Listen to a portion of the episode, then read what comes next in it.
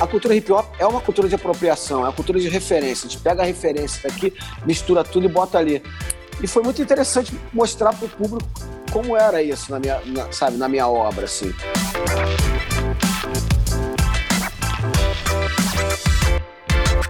Marcelo D2 é o convidado do Matéria Bruta da vez. O músico apresenta seu mais novo álbum Assim Tocam os Meus Tambores, construído durante a quarentena com a participação ativa do público em sessões de lives. O projeto conta com participações de artistas como Lineker, Jussara Marçal, Jonga e Baco Exu do Blues, entre outros. Além disso, ele explica os pilares do hip hop como uma cultura intrinsecamente de apropriação.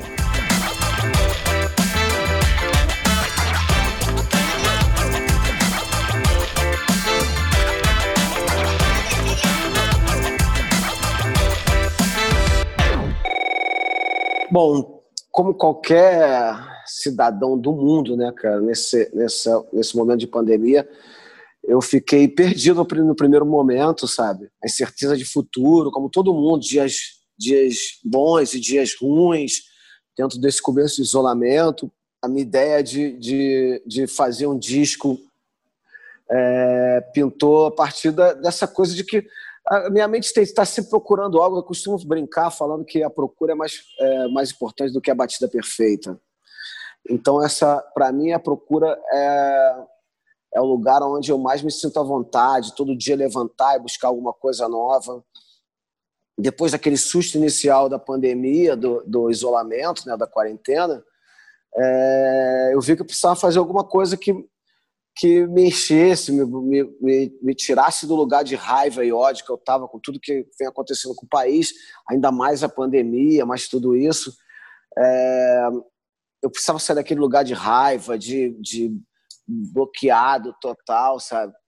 E eu fui acabei pra, pra, começando a fazer as lives, e dessas lives é, comecei a fazer live com meus filhos jogando videogame, depois é, fazendo almoço com a Luísa, minha companheira, e, e botando som, é, falando sobre arte, bate-papo tal, não sei o que lá, mas isso não me bastava, eu queria fazer algum movimento de arte, algum movimento artístico, e esse manifesto veio através do disco mesmo, sabe?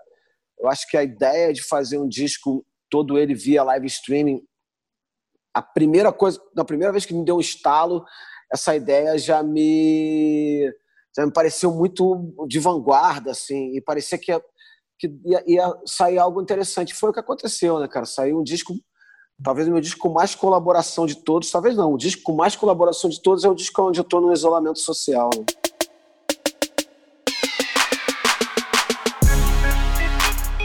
a gente tem que pensar que tem dois, duas coisas interessantes nesse, nesse processo do Assim Toca Meus Tambores, que, assim, primeiro que o processo criativo é sempre muito solitário, sabe? Ou é muito, muito próprio ali, eu tô sempre num canto, num estúdio, no, no, no máximo, assim, com alguns amigos e, e... Mas é sempre muito sozinho, assim, vários artistas que eu conheço é, é, trabalham assim também. Então, só isso já foi um desafio imenso, sabe?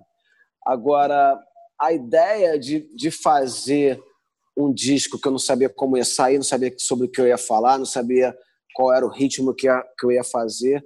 Mas a ideia de fazer um disco do zero, na frente de todo mundo, para mim sempre me parecia um desafio é, enorme, assim.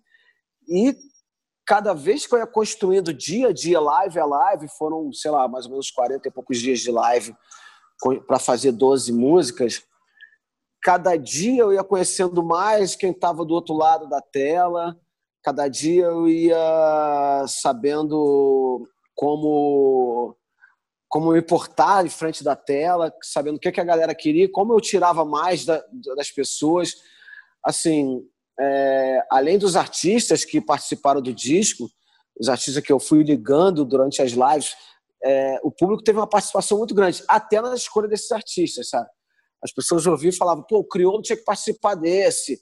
É, liga pro Criolo. Aí ligava pro Criolo, o Criolo na live falando comigo.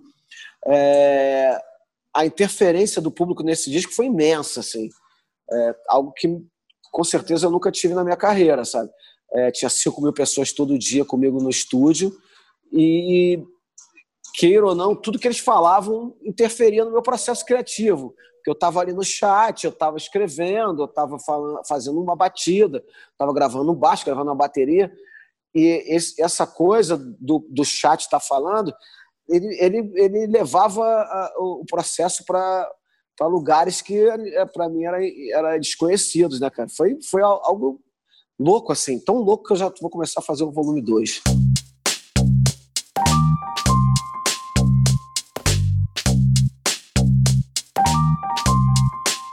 É, a gente vem de um, de um, de um modus operandi, assim, que o making off é lançado depois do disco.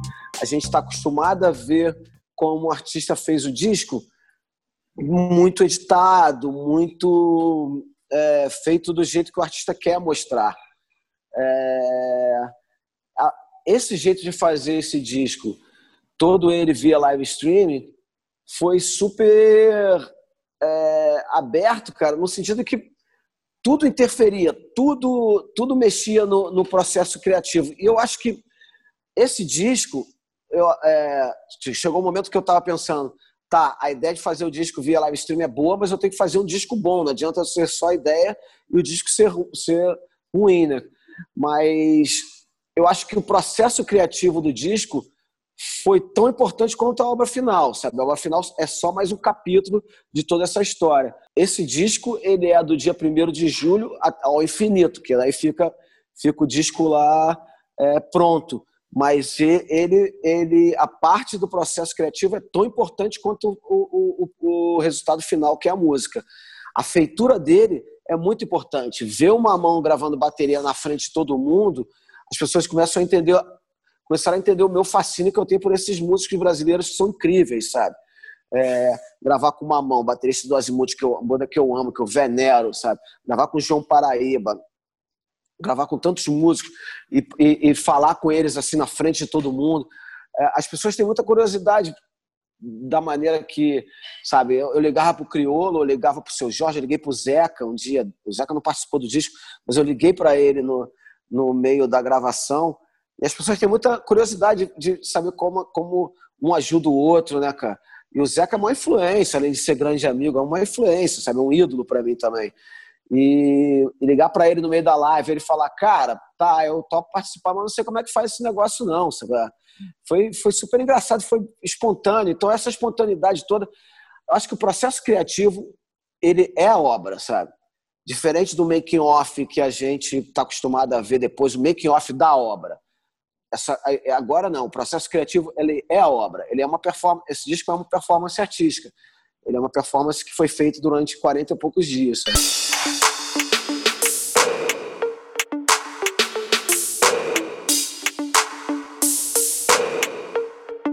Eu acho que a gente tem, a partir desse momento de pandemia, a gente foi empurrado para um futuro que era inevitável que é um futuro de estar tá falando aqui da minha casa com todo mundo me vendo, de estar tá me comunicando de dentro da minha casa.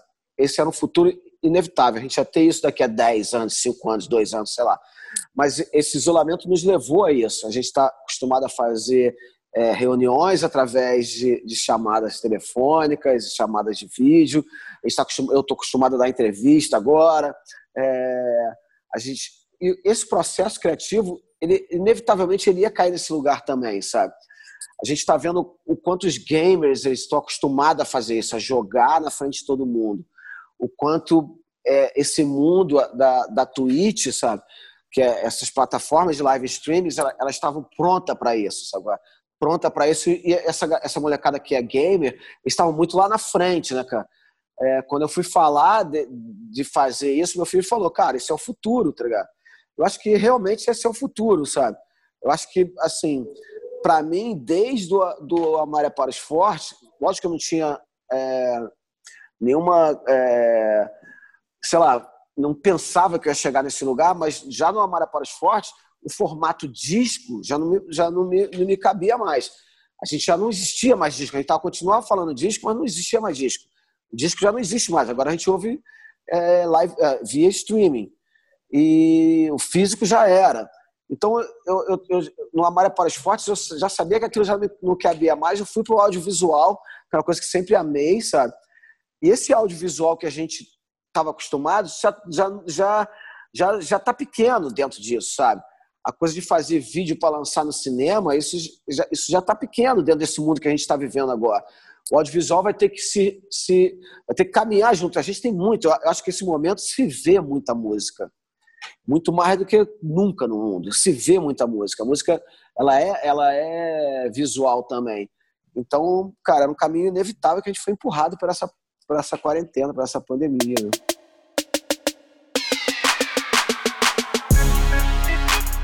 Eu tô acostumado a trabalhar no meio do caos, é o lugar onde eu gosto de trabalhar. Eu ligo a televisão, eu ligo o som, eu abro revistas e livros e é assim que eu vou me conectando naquele meu lugar ali. As referências são muito importantes para mim. O visual sempre foi muito importante para mim. Eu entrei no hip hop porque eu via o jaquetão de, de, de futebol americano e os bonés. Eu, eu, eu, fui fazer punk rock porque eu vi o moicano e aquelas jaquetas de couro cheio de pet. O visual sempre me interessou. Eu sempre olhei e vi o visual antes de ouvir a música, nos, nos todos os movimentos que eu participei. Para mim, o visual sempre foi muito importante. E essas referências, elas, elas, elas que fazem minha música. Eu faço hip hop. A cultura hip hop é uma cultura de apropriação. O break, para quem não sabe, a, a, cultura hip hop ela tem quatro pilares. A dança, que é o break dance, que usa capoeira, dança clássica, balé, tudo quanto é tipo de dança tá ali na, no break dance. O DJ que usa a música dos outros para fazer a sua música, bota a música para lá e para cá o grafite, que também usa de Picasso, a Monet, a fotografia e bota tudo na parede das ruas. E o rap, cara, que fala do cotidiano. Então, a cultura hip hop é uma cultura de apropriação, é uma cultura de referência. A gente pega a referência daqui, mistura tudo e bota ali. E foi muito interessante mostrar para o público como era isso na minha, na, sabe, na minha obra, assim. Como, sei lá, uma foto do Cartola com a Dona Zica, que eu estou vendo agora. Mas uma foto do Cartola era, era importante como o o, sabe, toda essa arte de rua que eu, que eu amo tanto. É, assim, o visual para mim na minha música é muito importante. Foi muito importante mostrar isso para o público também.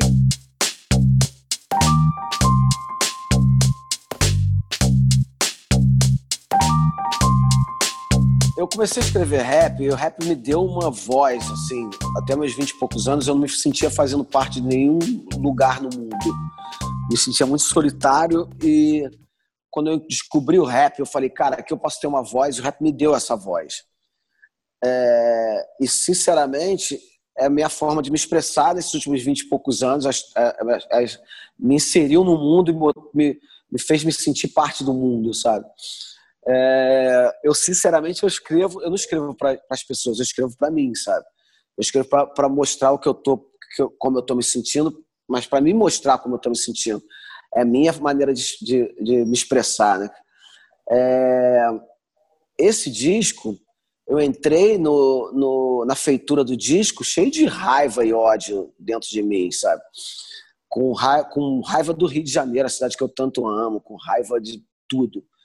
E o disco me tirou desse lugar, sabe? O disco me tirou da do política do Rio de Janeiro e me, me tirou da Alerj e me botou na casa do Zeca Pagodinho, sabe? O disco me tirou da Barra e me botou em Madureira, sabe? O disco me fez eu, eu amar o Rio de Janeiro de novo, me fez eu, eu, gostar do Rio de Janeiro, falar, não, tem um Rio de Janeiro legal aqui, tem gente legal nessa cidade, sabe? É, a, a minha ideia de, sabe, do, do quanto. Era engraçado, porque eu, eu, imaginei que eu fosse falar de mazelas pra caramba e eu acabei falando de amor. É um disco super de empatia e de amor. É, porque era isso que eu estava precisando, era isso que eu queria que as pessoas ouvissem, sabe? Era isso que eu queria falar para mim, era isso que eu queria falar, de sair lá de dentro, sabe? Não queria mandar, sabe, é, todo mundo se fudeu, sei lá o quê. Eu queria, eu queria falar, gente, está na hora da gente se amar, chega, tá ligado? A gente perdeu. A gente perdeu pro ódio. Tá na hora da gente mudar esse jogo e lutar em outro campo de batalha, sabe? Que é o da empatia e do amor. E é isso que, cara, quando eu sento para fazer um disco, eu tenho raramente noção do que eu quero falar, entendeu? Geralmente está lá dentro tudo que eu quero escrever. É, mais uma vez, a interferência do público foi muito importante, sabe? Porque quando eu entrei para fazer as lives, se formou uma comunidade ali. Aquela comunidade, eu, eu comecei a sentir fazendo parte, como se eu fosse a voz daquela comunidade, como se fosse, não, eu era a voz daquela comunidade, fui a voz daquela comunidade naquele momento, sabe? Escrever um disco para aquelas pessoas, eu, eu, era, eu era a voz daquelas pessoas. E não tinha ninguém ali xingando o outro, não tinha ninguém brigando, sabe? Tá todo mundo procurando um, lugar onde a gente tenha, conforto, assim. E é, é isso que assim, cara, tá todo mundo muito cansado de todo esse ódio, toda essa guerra, sabe? A gente acabou de ver na, nas, nas urnas é, nos Estados Unidos isso, tá ligado? Eu acho que é, uma hora, cara, essa máscara cai. Assim, eu fui levado para esse lugar, sabe? Eu fui levado para esse lugar de confronto, porque é, é meu papel como artista, é meu papel como cidadão, defender, dar minhas ideias, falar não, está errado, não, não é assim. Mas aí, cara, chegou um momento que eu estava muito dentro disso, sabe? Para escrever esse esse disco foi totalmente o contrário, sabe? Sair desse lugar, o disco me tirou desse lugar, essa comunidade me tirou desse lugar, foi muito, foi muito bom, cara.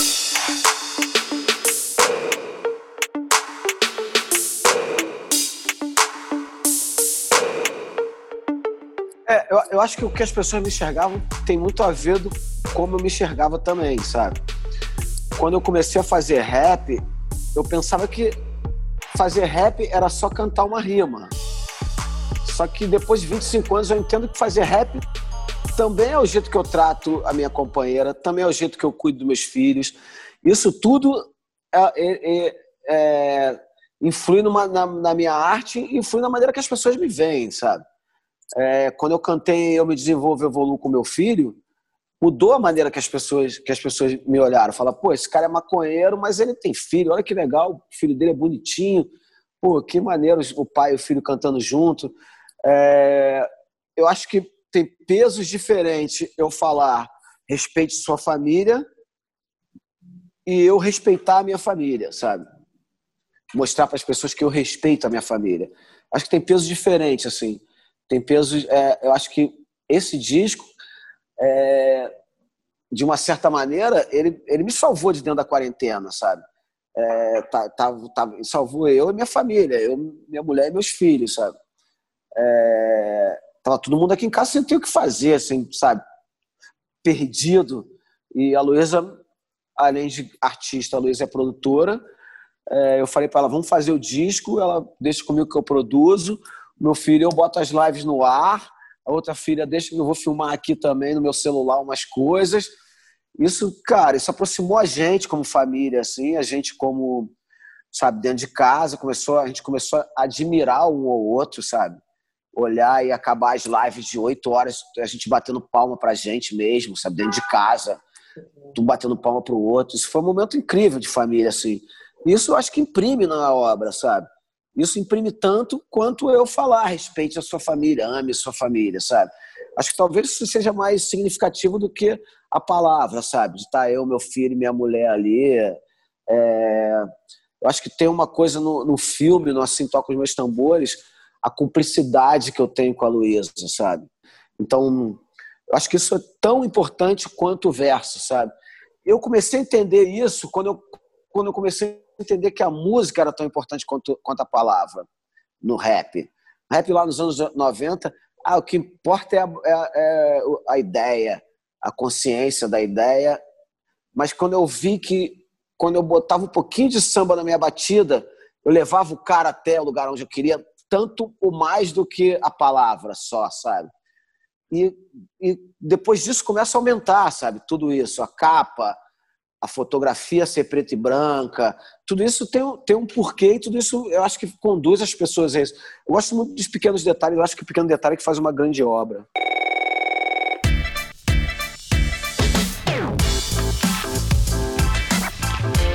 O Matéria Bruta é um podcast quinzenal sobre os grandes nomes da música, das artes, do cinema, da literatura e do pensamento. Obrigada pela sua escuta.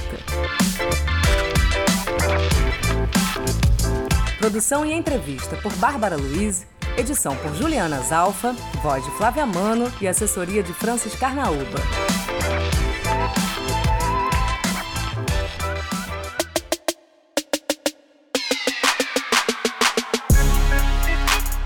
Você já conhece o Curta On? Seu clube de documentários está no Now, com diversos filmes para você conhecer ainda mais a cultura musical brasileira.